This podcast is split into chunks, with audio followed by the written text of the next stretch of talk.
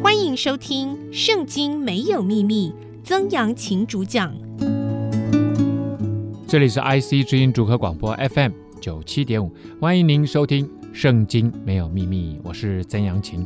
好的，那今天呢，要跟大家来聊哈。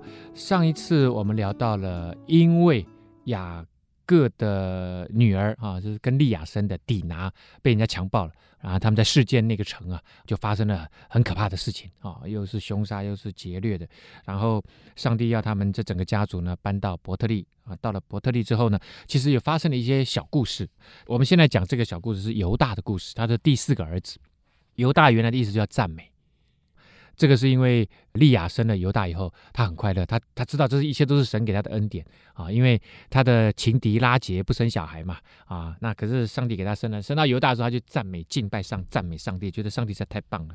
好，好，那犹大呢啊，在伯特利的那个时间呢，离开他的兄弟们啊，他就往南去，到了一个亚杜兰人，名字叫做希拉的家里去啊，就可能是拜拜访朋友吧。啊，犹大在那里看见一个迦南人，名字叫做舒雅，他的女儿啊，那就娶她为妻啊，与她同房啊，在那里自己就结婚了，也没有透过爸爸同意，反正就结婚了。结果呢，他的老婆当然就怀孕了啊，那生了一个儿子啊，犹大就给他起名叫珥啊。那这中文翻译呢，大家发现我很少讲中文翻译嘛，哈，哎，中文翻译就是一个玉字旁，王字旁啦，左边。右边就是个耳朵的耳啊，这个原先是讲一种在古代的一种装饰品。那有些时候他就是叫皇帝呢，就把这个东西塞在耳朵里面啊，就是有些话是不要听的啦。他的妻子后来又怀孕生了一个儿子啊，结果呢是他的妻子犹大的妻子呢给他起名啊，起名叫俄南，俄南啊，的俄南都可以啊，俄国的俄，南边的南啊。结果呢又生了一个儿子，第三个儿子就起名叫示拉。啊，表示的是拉住的拉。他生示拉的时候呢，犹大正在基西。犹大为长子珥娶妻，名字叫做他玛。啊，所以时间过得很长哦。啊，我们虽然这样一讲，哇，生了三个小孩，你以为才过了六七年？不，他这个讲故事讲得很快啊。犹大呢，这时候他可能已经出去已经二十年了，所以呢，孩子老大也长大了。这个珥呢，呃。这个长大以后，犹大就说：“那你应该娶个老婆啦，啊，就娶帮他娶了一个老婆，叫做他玛啊，他你我他的他玛啊，一个王字旁，右边再一个 horse 那个马啊，他玛。那犹大的长子呢，尔在耶和华眼中看为恶。那到底什么叫做在耶和华眼中看为恶？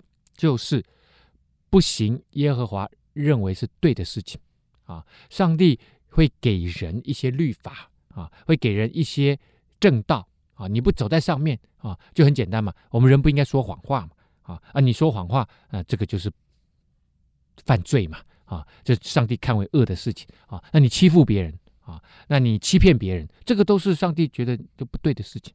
所以箴言里面就说，如果你做买卖，你有两两个砝码，两副砝码，那你就是就是你看起来卖东西对不对？可是呢，你有两。两盒砝码，这个有一副是公正的，有一副是骗人的，比较轻啊。那你卖东西呢？其实看起来好像哇，这是五公斤，其实只有呃四公斤啊。那你你你称给别人东西，其实只有四公。那这个都都是上帝认为不好的事情。耶和华呢，就叫他死了，珥就死了。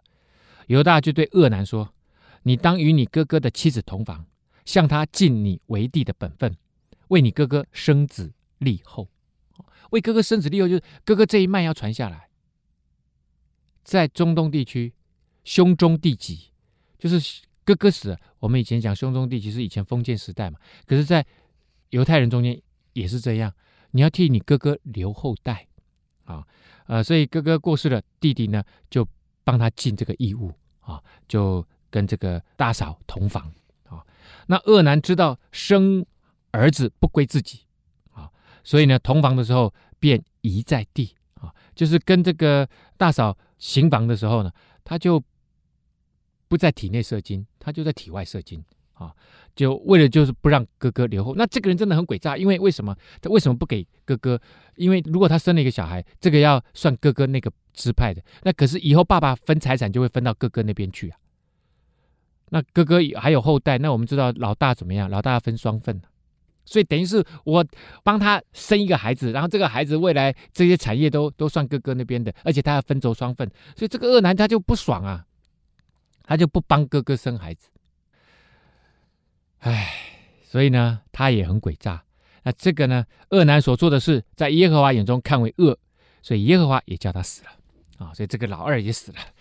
这犹大就心里说了，恐怕示拉也死了，像他两个哥哥一样，就是这个老幺啊，就对他儿妇他玛说啊，就对他这个儿媳妇就说，哎，你去啊，在你父亲家里守寡，等我儿子示拉长大了啊，然后我再叫他去帮忙帮忙生小孩，帮忙生小孩，因为替老大留后嘛。就让他玛就回家去了，住在他爸爸的家里。过了很久呢，犹大的妻子啊，犹大的妻子就是舒雅的女儿了啊，所以他的老婆死了。所以他也很难过啊，那当然要要要守丧嘛。然后过了一阵子，慢慢慢慢，心里面的悲伤平复了啊。犹大呢，他就到他的朋友亚杜兰人希拉上亭拿去了啊，就离开和他的朋友两个人就到了亭拿这个地方去。然后呢，那个地方他们要去剪羊毛，可能他自己跟他的朋友有很多的羊，所以他们时间到了，他们要去亭拿那个地方去剪羊毛。那因为时间过了很久啊，他玛一直在等待啊。那他玛结婚的时候也许很年轻啊，十七八岁结婚了。可是这个时候已经过了可能五年、十年、十五年，可能这个他算那个小儿子也长大了，那他的这个青春已经慢慢不在了哦，所以他算了很久，就一直都没来。所以这这时候有人跟就跟这个他嘛，因为他嘛他住在亭拿，就跟他妈讲说：“哎，你的公公在亭拿剪羊毛呢。”大家就有人讲，因为他人家认识是他的公公犹大嘛。啊，结果他嘛就就在心里面就想了，就是想说这个示拉已经长，小弟已经长大了，结果呢还没有来娶她为妻，就脱了她做寡妇的衣裳啊。这个寡妇要穿黑衣服了，就代表你在手上，不要穿漂亮的衣服了啊。然后用帕子蒙着脸，又遮住身体，坐在亭拿路上的伊拿印城门口啊，就坐在那个一个城门口附近在等，因为他知道这个这些大人物啊。这些做商的啊，或者是犹大这些人物，他们都会从那个城门口进进出出嘛，所以他知道他一定会等到他。结果呢，果然就等到犹大了啊。那他看见犹大，显然呐、啊，他们两个中间可能有一些眼神的交汇。犹大看见他，以为是妓女，他那天可能穿的很漂亮啊，因为他脱了那个寡妇的衣服嘛，换上漂亮的衣服啊，因为他蒙着脸哦，显然在那个地方，妓女是蒙着脸的啊。犹大。就转到他那里，因为犹大的老婆死了嘛，所以他这一阵子可能都性生活比较少啊。就看到哎，路边有一个美女哦，那这个都是 chosen people 啊，这都是选民哦。那什么事情他都干着。哎，看到路边有个妓女，他就想说，哎，那买个春吧。就看到以后，本来是经过了，又转回来啊，就说来吧啊，呃，我看你应该是干那行的吧？这样子好了，我跟你睡觉，好了。他不知道那是他的儿媳妇啊，他嘛就说：“哦，那你要跟我睡觉，你付什么钱？价钱，就像一个妓女一样啊，就就就是要要要谈价钱了，这是这个性交易嘛啊。”犹大就说了：“那嗯，我我我就从羊群里面呃取一只山羊羔啊，就当做是这个费用吧，我我会叫人送来给你啊。”他嘛就说了：“啊，那这样子可以。”啊！可是等一下，我们做完交易以后，你还没有送来之前，那呃，我怎么知道你一定会送来？要不要你先给我一些预付款啊？这个不是预付款啊，他叫做这个，等于算是给我一个证据啊！啊，那你你之后如果呃真的把羊送来以后，我就把东西还给你啊。就是你身上可能有一些重要的东西啦，你先放在我这边当押金呐，就是这个意思。好了。那这个犹大就说：“那你你要你要什么当押金呢？”啊，他嘛就说：“那这样子好了，你的印、你的袋子、你手里的账，啊，那他们做生意啊，啊，那个印章啊，其实都是戒指，啊，戒指是啪一下盖上去就好了嘛。所以呢，他就可能戴着戒指，还有你你的腰带，还有你的手杖，那那个手杖可能上面说不定还刻着犹大的啊，犹大的杖啊，可能就是他平常手上，因为他也是牧羊人家族嘛，所以他可能有一个他喜欢的那个手杖嘛。哦，那个犹大就说没问题啊，啊，我马上就就叫人把这个羊羔送来。那当然两个就睡觉了。所以犹大呢，跟他的儿媳妇上床了。你就说陈老师，怎么圣经里面都记载这些事情？圣经里面记载的就是真人真事啊，而人世间什么故事都有啊。我常常说哈，有些时候真的，人世间发生的事情，比八点档还要戏剧，比电影还要戏剧化。电影那个编出来的故事，很多都是以人生命当中的故事做底本呐、啊。所以有些时候啊，真的你你没办法想象，犹大怎么会想到说他玛会知道他要来，而且他玛用了什么？用了最后一招。他玛知道他犹大已经不可能了，应该是吃了秤砣铁了心的，不可能把小儿子送过来了啦。他很清楚，他已经老了。在那个时代的人觉得老了啦，可他现在才三十岁，可是示拉可能已经二十岁了，他有能力帮他留后，但是他知道说不会，他不会来，犹大已经不可能，所以他就在犹大身上下手。好，那两个人睡觉之后呢？哎，发生一件事情，怎么样呢？他玛怀孕了。他玛不是要怀孕吗？那本来应该是小叔帮忙怀孕的，在。在那个地方的文化应该是这样，规定是这样，就现在居然是什么？居然是公公让她怀孕了啊！真的是乱成一团了。他玛就起来走了，除去帕子，仍旧穿上什么寡妇的衣服。犹大呢，就托他朋友亚杜兰人呢，就就他的那个跟他一起出来那个朋友，就送了一只山羊羔去。然后呢，在什么地方哈？在路边哈，那有一个女女人在那个地方。那你你我我，你帮我送一只山羊羔去，然后帮我把那个我放在他身上的那些押金拿回来。啊，当然也会讲啦，就是我的印啊，还有我的腰带啊，还有我的这个手杖。我在想他，他没有腰带，他他走的时候不知道拉着裤子吗？我相信这个袋子应该是他的腰带了哈。意思是你要记得啊，你刚刚脱了裤子做一些不好的事情了。OK，好，结果呢，他的朋友呢就去找找这个路边的女人，哎，找了半天找不到啊，就问那附近的人说：“哎，这个伊拿印啊，那个城门口路边的那个妓女在哪里呀？”结果呢，附近的人说：“嗯，哪哪里有妓女？我们这边根本没有妓女，你们搞不清楚，乱讲话啊！”结果呢，这个好朋友就回去就跟犹大讲说：“我没有找到她，哎，什么妓女啊？那那个地方的人说根本没妓女，嗯。”犹大一想说：“我把这个山羊羔送去，你竟然说找不到他？好吧，好吧，好吧，那就随他便，随他便了啊！那那这件事情就就算了，算了，算了，算了。犹大手上的印，那个上面刻他的名字，那个我说那个杖说不定也刻他的名字啊，竟然他说算了。那要是我们大家现在这个那个各资法，对不对？哦，就是那个可以证明是你嫖了妓，哎，他居然就说算了，因为他真的找不到人啊。”好了，结果竟然过了三个月，有人跑去告诉犹大说：“嘿，你的儿媳妇啊，他嘛，她做了妓女啊，她跟别人呐、啊、发生关系，而且呢怀孕了。”犹大说：“真的吗？把她拉出来，把她给烧了，有够狠啊！”犹大这个我的雅各这个家族啊，这个下一代啊，真的都是心狠手辣之之之辈啊！哦，他说把他拉出来，把他烧了，二话不说啊。他玛呢被拉出来的时候呢，就打发人去见他的公，就就请人说：“哎，你你去请我公公来。”他说要把我烧了，是不是？请他来。然后呢，这个犹大就来了，就说：“你看你干的好事。”他玛就对犹大说：“我手上这些东西是谁的？我就是从谁那里怀的孕，请你认一认这个印，这个袋子。”跟这个手杖都是谁的？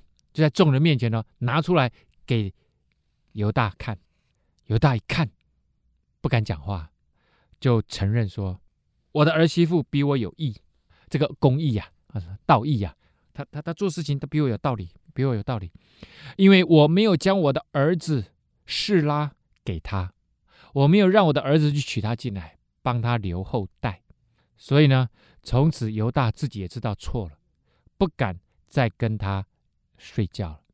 那为什么？因为他他当时跟他睡觉是不知道他是他的儿媳妇啊，啊，这个都是乱伦呐，都是乱伦，所以他自己也知道不能再跟他睡觉了。但是呢，那个孩子要生还是要生下来，因为那是生命，生命不是他给的，生命是从上帝那里来的。所以呢，后来他玛就要生产，不料肚子里面是什么？是一对双胞胎。到生产的时候，一个孩子伸出一只手来，收生婆呢就拿了红线拴在他手上，说：“这个是老大啊，是头生的啊。”结果呢，随后就没想到那个孩子把手伸回去，他一定要伸回去，因为手如果要伸出来，这个孩子很难生产呐、啊，就一定是什么难产嘛啊，所以就把手塞回去。他哥哥呢，就当然就生出来了啊，结果生出来的手上没有红线啊，那个原来本来是老大的，现在变成？变老二了。这收生婆一看，呃，生出来这个这个小孩是老二啊，本来应该是小的，就变成大的，他就收生婆就问说：“你为什么抢着出来？”啊，因此呢，就给他取名叫做法勒斯啊，法勒斯应该就是抢抢的意思啊。啊，后来呢，他兄弟那个手上有红线的也生出来了，名字叫做谢拉。好，那这两段故事呢，啊，从这个犹大离开他的大家族出来，自己自立门户，然后发生了很多事情。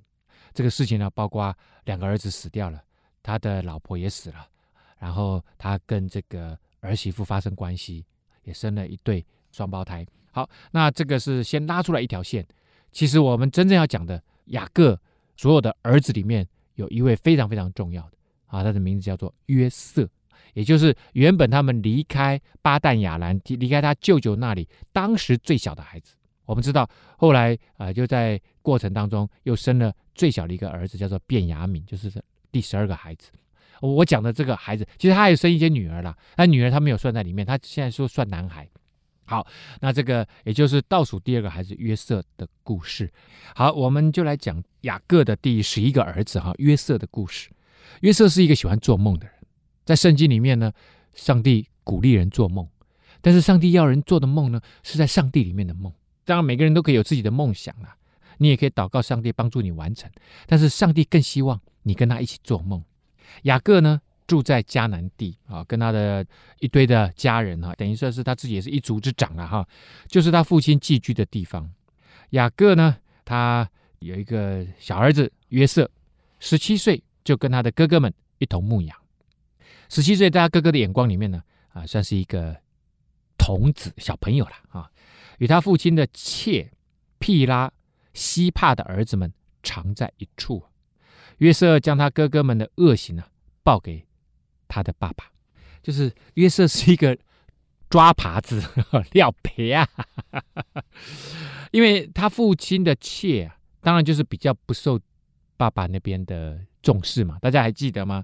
雅各回来要见他哥哥的那个时候，他的那个妾的儿子啊，跟妾啊是排在最前面的。如果有事，他们是最快有事，然后才是利亚。第二批，然后呢是拉杰是第三批，然后自己在最后面。所以呢，他爸爸的妾的这个孩子啊，皮拉跟西帕啊，这两个女士都是原来陪嫁进来的，是属于利亚跟拉杰的婢女啊。好了，约瑟常常在，然后就看到他哥哥们哦，都干很多坏事嘛，所以呢，就常常去跟雅各报告。那哥哥会不会知道？他哥哥当然知道啊。所以呢，这个以色列原来爱约瑟。过于爱他的种子，好，又一个什么偏心？好，这都是人性啊！你那么多小孩，你一定会比较偏爱其中的一两个，偏爱其中的一些。为什么？因为他可能比较跟你相像，或者是比较合你心里面的价值观的孩子啊。这边主要是因为什么？因为他是约瑟年老生的，他给约瑟做了一件彩衣啊。约瑟是这个雅各年纪很大的时候才生下来的。所以呢，你知道呢，小儿子嘛，那时候他的哥哥都长大了，那这个小小小朋友呢，就给年纪越大，那个心越越慈祥嘛，啊，就应该是给他带来很多欢笑了。所以他最爱这个约瑟。那约瑟可能各方面也表现得蛮优的哈，啊，所以呢，他就给约瑟做了一件漂亮的彩衣呀，想说，哎，孩子，爸爸爱你，就给他做了一件彩衣。那这个爸爸觉得说，嗯，我因为你现在都是你长时间在陪爸爸，那你又这么可爱，爸爸给你做彩衣，这是很他觉得很正常嘛。可是，在其他哥哥眼光里面看起来就不正常嘞。哥哥会觉得说，爸爸就这么偏心啊、哦！你看看这个约瑟，天天给我们抓耙子，给我们告状，然后爸爸还给他做彩衣，讨厌死了。约瑟的哥哥看见父亲爱约瑟过于爱他们，就恨约瑟。大家看到没有？爸爸偏心真的会引起兄弟之间好多的问题啊。从这个雅各应该知道，他跟他的哥哥之间以扫就是这样子的关系嘛，就是因为爸爸妈妈各自偏心，所以搞得他们两个水火不容，差一点要杀掉他。结果现在他自己一样，所以我就说这个东西是会互相影响的。好了，所以呢，就跟他哥哥们呢，就常常霸凌约瑟，不跟他说和睦的话。约瑟呢，做了一个梦，他呢，他也不知道这个，他因为他还小嘛，还搞不清楚哥哥对他的感觉。结果呢，他就把这个梦告诉他的哥哥，啊，就他哥哥呢，听了他的梦就更恨他了，啊，因为这些哥哥是没有梦的。我我讲的梦当然不是只是单纯的做梦，而是真的有梦想。约瑟把这个梦啊告诉他们，说：“哥哥，请听我的梦。”哇，他很天真啊，说：“哥哥们，你们听我做的梦。”他说呢：“我们在田里面捆禾架，我的捆起来站着，你们捆的呢，就围着我的那个捆下拜。”他说：“哎，我们知道嘛，就是收割以后有没有，然后一捆一捆的绑起来嘛，那这样才好整个带走嘛。结果呢，约瑟就说：‘我的捆好了。’”站在那里，你们捆的呢，都跟我下拜。哦哦，那个禾捆好像人一样，就有一点什么拟人化了。他的哥哥们回答说：“难道你真的要做我们的王吗？因为我们只跟王下拜啊，我们跟爸爸还不会跟爸爸下拜啊。你难道要做我们的王吗？难道你真的要管辖我们吗？”他们就因为他的梦和他的话，就越发的恨他。大家要知道呢。这些哥哥是杀人不眨眼的，这些哥哥把那个世界全城的男人都杀了呢，还抢了他们东西，烧杀掳掠，这些人什么事情都干得出来。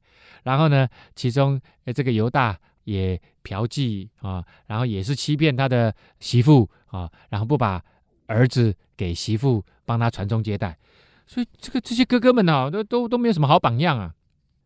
约瑟太天真了，把他自己发的春秋大梦都跟他们说。后来，结果他又做了一个梦，another dream，也告诉他的哥哥：“哎呀，你什么人不好讲，你跑去跟哥哥讲，你跟爸爸讲，爸爸还会鼓励你，你去跟哥哥讲，哥哥要你的命呢、看呐、哥哥们，我又做了一个梦，我梦见太阳，梦见月亮，还有十一个星星向我下拜。你不讲十一个星星也就算了，还十一个星，他们有十二个兄弟，扣掉他不就有十一个兄弟吗？连他的弟弟跟他的哥哥们都要向他下拜。”约瑟将这个梦告诉他的爸爸和他的哥哥们，他的父亲就责备他：“切，你做的什么梦？难道要我和你妈妈和你兄弟们都俯伏在地向你下拜吗？”所以以色列啊，也就是之前的雅各了。以色列他解释这个梦，就说那个太阳跟月亮就是指爸爸跟妈妈。在我们的家族里面，那十一个星星就是你十一个兄弟。你坐在那里，我们都跟你下拜。那你是什么意思啊？难道你还做爸爸的跟你下拜吗？他们的哥哥都嫉妒他哦。为什么这个家伙要长得这么帅？爸爸又给他衣服穿，又那么爱他，然后每天做这些奇怪的梦。约瑟表现出来就是跟他这些哥哥们不一样，所以呢，哥哥们嫉妒他。结果呢，约瑟把那些。爸爸对他说的话，看起来好像那种，我觉得是这样啊。爸爸表面上生气，但是实际上是为了隔绝，因为爸爸应该看出来这些兄弟们对他很不良、很不友善呢。啊，可能也是要保护他，所以就故意讲说：“你难道要我就这个这个去跟你下拜吗？”啊，好像爸爸跟着哥哥们一起来责骂这个约瑟，由爸爸出来责骂约瑟，啊，可能会让他这些兄弟们心里面好过一点。我觉得啦，以雅各的聪明才智，他可能真的会干这种事情。结果呢，约瑟把他爸爸的话存记在心，他觉得爸爸讲的话有道理，可能以后这整个家族的人都要跟我下拜，所以他他把那个梦跟爸爸的解释放在他心里面，成为他真正的梦想。好的，我们刚刚讲到了啊，约瑟会做梦。那在这个文学技巧上面来看，这个梦就代表他的未来。我们要成为一个会做梦的人。那显然，这边他的哥哥们就是在现实里面打滚的人嘛，因为都已经长大了啊，而且呢，蛮心狠手辣的啊，都是江湖上面的这个好手啊啊。可是呢，约瑟就不一样，约瑟看起来真的很单纯呢，啊，就是一个小弟弟啊。约瑟的哥哥们呢，往示剑去放他父亲的羊。哎呦啊，你们还敢回示剑去啊？我们在上一集里面讲到什么？讲到约瑟他的哥哥们在世剑杀了好多人呐、啊。哦，这时候可能时间过了很长一段时间了，啊但是我觉得不可能忘记的啦啊，就他们去示剑还去放羊。以色列就对约瑟说：“你哥哥们不是在示剑放羊吗？你来，我打发你去他们那里。”啊，约瑟说：“好啊，爸爸，我在这里呀、啊，没问题啊。”以色列说：“你去看看你哥哥们，他们平不平安呢、啊？这个羊啊，平不平安呢、啊？回来报告我，OK？